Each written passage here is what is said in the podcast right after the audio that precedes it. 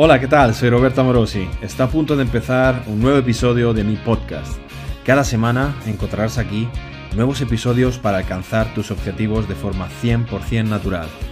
Espero que los disfrutes y te ayuden muchísimo. Un abrazo. Subirse en pelota, bueno, aquí donde yo estoy ahora mismo, o sea, en pelotas, ¿sabéis? Y que todo el mundo te juzgue. Y, y youtuber toca pelotas que se ponen ahí a comentar sobre tu vídeo donde tú sales riéndote de en tu puta cara. Se ha visto una reducción del rendimiento clara en el grupo que estaba viendo redes sociales 30 minutos antes de entrenar. 30, solo 30 minutos de redes sociales antes de entrenar. No sé, no sé qué es lo que estaban viendo en las redes sociales, igual estaban viendo una página de memes o... no, quería decir ningún nombre que luego, que luego me. El juego de culturismo se ha ido al carajo el momento en que hemos permitido que el dopaje fuera algo normal. ¿Por qué? Porque eso hace que el juego degenere. ¿Degenera a qué? Tú estás más grande que yo, pues me meto más que tú. Y yo me meto más, yo me meto más, yo me meto más. ¿Sois capaces de aceptar que no vais a ganar? Dice, como me, me preparo, me preparo para ganar. Sí, tú y 200 más. Guapo. Quiero competir, se ve un poco así, como la punta de un iceberg. ¿eh? Vemos a la foto bonita, eh, la gente que aplaude y ah, las lagrimitas y todo bonito, ¿sabes? ¿Y qué hay debajo? ¿Vale? Eso es muy importante tenerlo en cuenta, porque bueno, lo hablábamos con Albert eh, el otro día en la comida, porque hemos tenido y tenemos, bueno, y con Paco también eh, anoche, que muchas veces los preparadores nos pasamos más tiempo tratando de disuadir a los competidores de que compitan que, no, que más bien de llevarles a competir. Y no es porque van a perder y nosotros quedaremos mal, sino porque, porque, porque si no tiene un fisicazo y dice, ves, ves, ves, ves a competir. No, uh, no es eso, es, es porque realmente la mayor parte de la gente no sabe dónde se mete. No sabe dónde se mete. Pues esto no es una partida de fútbol. Esto es jugar con tu autopercepción, con tu físico, subirse en pelota. Bueno, aquí donde yo estoy ahora mismo, o sea, en pelotas, ¿sabéis? Y que todo el mundo te juzgue. Eh, pero es que es más, antes esto, cuando empezamos eh, a competir aquí en España en unos campeonatos que daban risas, se puede decir, eh, éramos cuatro matados con una lámpara, un foco y tal. Ahora no, ahora tienes retransmisión streaming line todo el planeta y, y, y youtubers toca pelota que se ponen ahí a comentar sobre tu vídeo donde tú sales riéndote de ti en tu puta cara. Y, comentando desde su casa, claro. O sea, ojo, es mucha presión y es mucha responsabilidad y es, y es mucho estrés. Y ahí pues hay un trabajo contigo mismo, con tu ego, que, que, hay que gestionar porque si no, pues eh, bueno, a, a, la larga o no tan a la larga puedes pasar factura. ¿A qué me refiero? Vamos a ver. Vale, entonces, lo primero, vale, quiero competir, ¿vale? Bien, ¿qué es lo que, que tenemos que hacer? Tenemos que hacernos unas cuantas preguntas, pero no así de buen, eh, un rato, sino reflexionar realmente sobre estas cosas.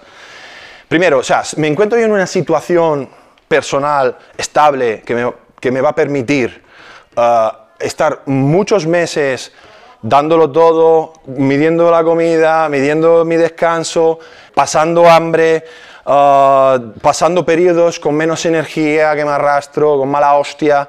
Eh, o sea, quiero decir, todos los aspectos que... Um, perturbaciones del humor, o sea, que voy a incluso tener que luchar para que no sufra la gente que está a mi alrededor.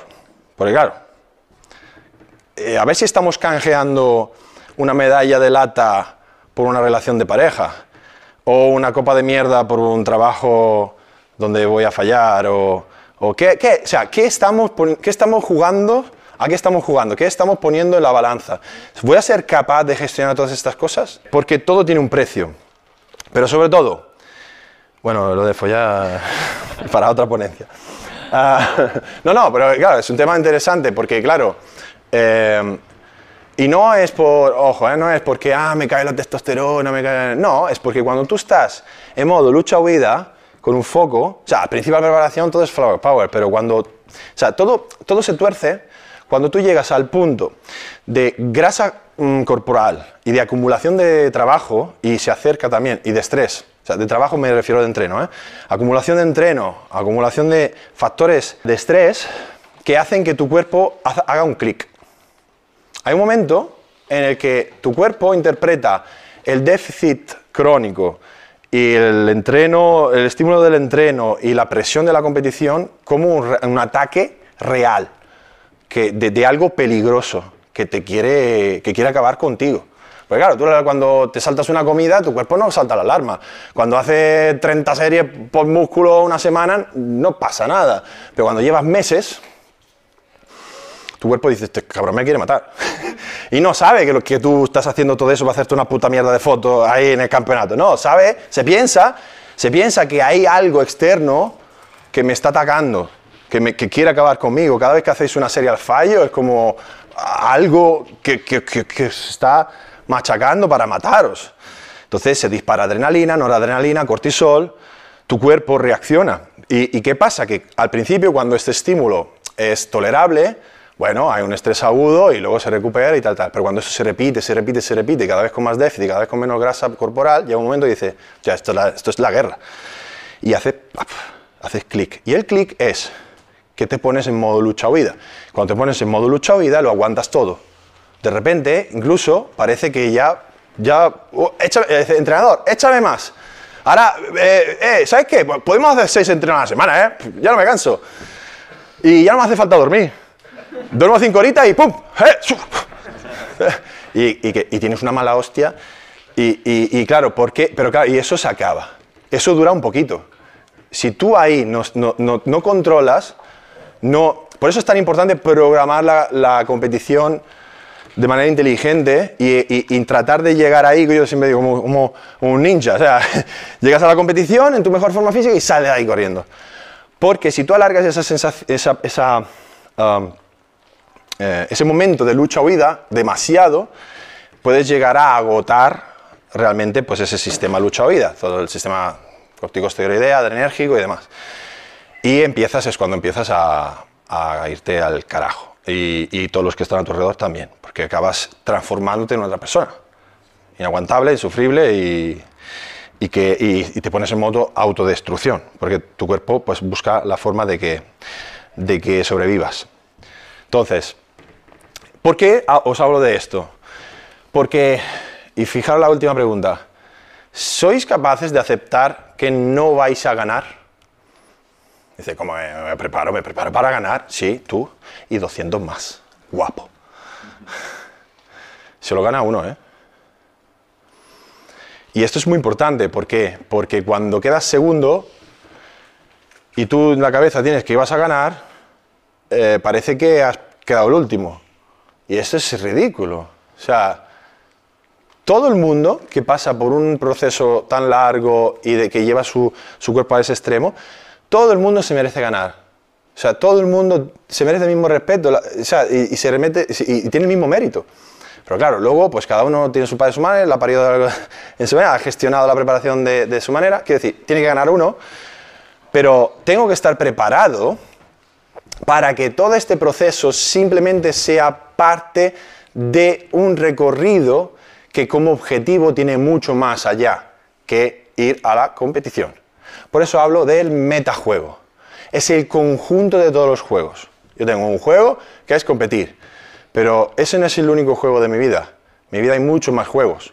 Mi trabajo, mi pareja, mis estudios, mi salud, mis amigos, muchas cosas más. Entonces, el metajuego de la vida, que es el conjunto de todos los juegos que jugamos, tiene um, una regla, como cualquier juego tiene, tiene una, Cuatro reglas básicas. Uno, tenemos que querer jugar, porque si no quieres jugar, si no quieres, pues no hay nada que hacer. Me tienen que dejar jugar. Esto yo lo, yo qué sé, por ejemplo, con el peque, ¿no? Eh, jugar al fútbol, pues si tú, queremos jugar al fútbol, ¿vale? Si tú coges la pelota con las manos, pues, pues yo no quiero jugar más contigo. ¿Sabes lo que te digo? Eh, si el juego es jugar al fútbol y tú coges la pelota y sales del campo, em, oye, colega, que, esto no es el juego. Em, por eso, el jugar significa respetar ciertas reglas del juego. Entonces es muy importante saber a qué juego estamos jugando y cuáles son las reglas. Por eso es tan importante tener una alternativa natural donde todo el mundo sepamos cuáles son las reglas del juego. Pues si no, aquí coño de la Bernarda y cada uno hace lo que quiere. Y entonces, la tercera regla, tenemos que poder jugar sin que el juego degenere. El, jue- el juego de culturismo se ha ido al carajo en el momento en que hemos permitido que el dopaje fuera algo normal. ¿Por qué? Porque eso hace que el juego degenere. ¿Degenera a qué? Tú estás más grande que yo, pues me meto más que tú. Y yo me meto más, yo me meto más, yo me meto más. Y nos hemos ido a- al espacio, ¿no? A, a atmósfera. ¿Y qué hemos hecho? Hemos empezado a recoger cable. Ah, no, pues ahora vamos a hacer Men Physics. Y los primeros Men Physics eran normales. Ahora los Men Physics son más grandes que Schwarzenegger. Digo, a ver, chaval, ¿lo ves que degenera el juego? Entonces, ¿qué hacemos? No, vamos a poner categoría Classic Physics. Y Classic Physics, pues tienes a bichos que, que, que, que cada, vez más grande, cada vez más grande. ¿Y qué hacemos? Ahora vamos a poner categoría mm, Game. Eh, y eh, degenera, el juego degenera. Entonces, y última regla, pues quizás para que un juego fue- fuera sostenible, quizás no deberíamos morir jugando a eso. Yo qué sé, al niño no le dicen, no metas los dedos en el enchufe. ¿Por qué? Pues me caso, no lo metas. O cruza la calle, mira para los lados. Ah, entonces, ¿qué es lo que le decimos, qué es lo que le digo yo a mi hijo? ¿Qué es lo que le decimos a los niños? ¿Qué es lo que os decían vuestros padres? Dice, lo importante es participar, los cojones. y te lo dicen y te miran con cara así como que participar. Yo, yo lo que quiero ganar. ¿Por qué, ¿Por qué ese, refranero, ese refranero español? ¿no? ¿Por qué lo importante es participar? Porque, porque, porque lo importante no es ganar, sino competir. Lo decimos sin saber realmente qué significa, pero ten- tienes razón. Porque lo más importante en la vida es ganar en el conjunto de juegos, no en un juego en concreto. Es decir, no renuncias a, a la victoria en el conjunto para ganar un solo juego. El auténtico campeón es el que gana en todas las facetas de su vida. No es el que gana la puta medalla ahí y ha quemado tierra todo alrededor. O ha destrozado su salud, ha hipotecado su vida para el resto de, lo que le queda por vivir para ganar una puta mierda de medalla. ¿Entendéis el metajuego? Me, me estoy explicando porque es un concepto un poco complicado y yo tampoco que sea un filósofo aquí, pero creo que se entiende, ¿no? Lo mejor que le puedas enseñar a tu hijo es que yo tengo un hijo que juega en un partido, es decir, que juega partido con un equipo malísimo que no sabe dar ni a la pelota y se frustra porque, claro, es que es imposible ganar un partido de fútbol cuando los demás no saben darle a la pelota. Y digo, tú juega tu mejor partido. Porque si tú demuestras que eres un buen jugador, los demás querrán volver a jugar contigo. Pero ya no solo a fútbol, sino para muchas otras cosas, porque te conviertes en un ejemplo a seguir, en alguien al que admirar, al que inspira. Entonces, cuando tú no pierdes el objetivo de, "Ay, hay que ganar este partido, hay que ganar este juego. No, no, tengo que ganar todos los juegos de mi vida. Y entonces todos los juegos de mi vida amplías la mente a que entonces tienes que tomar las decisiones correctas cuando pues dices, oye, mm, ¿por qué digo todo esto? Porque hoy en día parece como que, que no se sabe dónde está la línea de lo correcto, lo bueno y lo malo, ¿no? Parece que todo... ah, bueno, el nihilismo, el eh, carpe diem, no se sabe. Eh, parece que como que tenemos una, una sociedad eh, que tiende a, a a a edulcorar todo, ¿no? Que, mm, que cuidado lo digas, no, no puedes opinar una cosa porque molesta a uno. Si, si opinas otra, molesta al otro. No tienes que opinar. Todo vale. No, todo vale un cojón descubrís que todo no vale cuando tendréis un hijo. ¿Cuánta gente que, hay, que está aquí tiene un hijo? Vale. ¿Todo vale con un hijo? Los cojones, todo vale. Lo que tú digas, ¿no? Claro, entonces, ¿qué, qué es lo que pasa?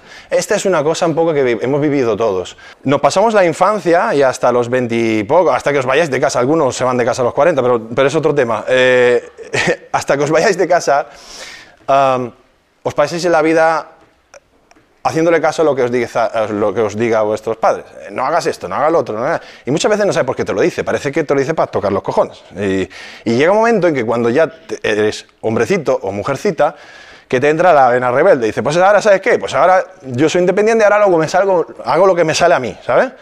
Y entonces tienes esa fase rebelde de que no, no, no, hay que imponer nada, ¿sabes? Eh, ¿Quién decide que es correcto? Eh, cada uno que haga lo que quiera uno lo que quiera hasta que tienes un hijo y luego, eh, y luego dices, ostras, no, cada uno lo que quiera, no, no, no, ya no me suena tan guay, ¿sabes? Eh, pasas a la fase adulta, ¿eh? miras atrás todas las cagadas que has hecho con esa mentalidad tonta de nihilista de hacer todo lo que quieras y dices, ostras, cuántas cagadas, cuántas cosas, ahora entiendo. Ahora entiendo, cuando tengo un hijo, todas las cosas que me decía mi padre, por qué me decía que no las hiciera.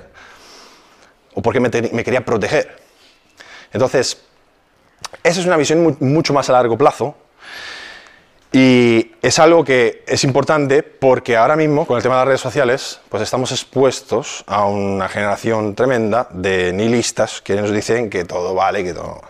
Entonces, cuando, volviendo al tema de, la preparación, cuando hablamos de metajuego, hablamos de que el volumen, la intensidad de entrenamiento, o sea, todas las variables de entrenamiento que yo soy capaz de tolerar, dependen de toda una serie de factores entre los cuales el estrés, la genética, el sueño, todos los factores, todos los, juegos que yo juego en mi vida van a influenciar la cantidad de estrés que yo soy capaz de tolerar.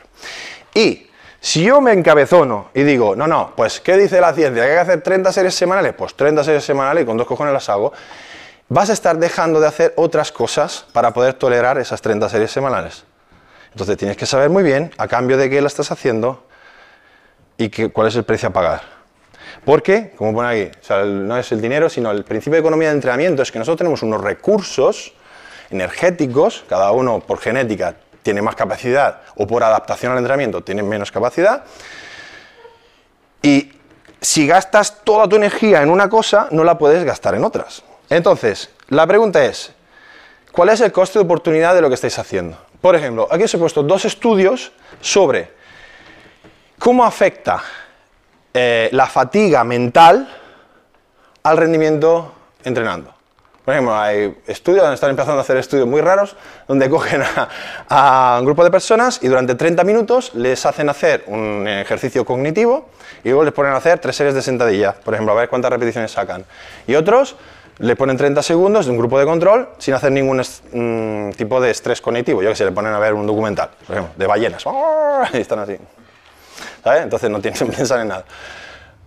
bueno, resulta que se están viendo reducción en, el volumen de trabajo que es capaz de hacer la persona, se hacen menos repeticiones por la fatiga cognitiva. Es decir, persona, a mí me ha pasado, estás ocho horas delante del ordenador, sentado, ¿eh? tú físicamente no estás haciendo ningún tipo de estrés, pero estás ahí súper, está esto, lo otro, no sé, las llamadas, no sé, el trabajo, la oficina, los divorcios, lo que sea. Y luego, venga, va, sentadilla, y no tiras una mierda. Entonces, luego publico el estudio. ¿Cómo entrenan los campeones de... ¿Qué me... Los campeones, ¿cómo entrenan los campeones? ¿Qué hace el, campeón cuando no entrena? Eso quiero saber. Esa es la pregunta. ¿Qué hace cuando no entrena? Porque yo, yo, tengo muchas cosas que hacer. ¿Ok? Entonces, muchos de los que están aquí ahora se van a preparar para competir y la pregunta es, ¿qué hacéis cuando no vais a entrenar? y qué cosas vais a tener que dejar de hacer para llevar adelante la competición. Otro estudio, súper interesante.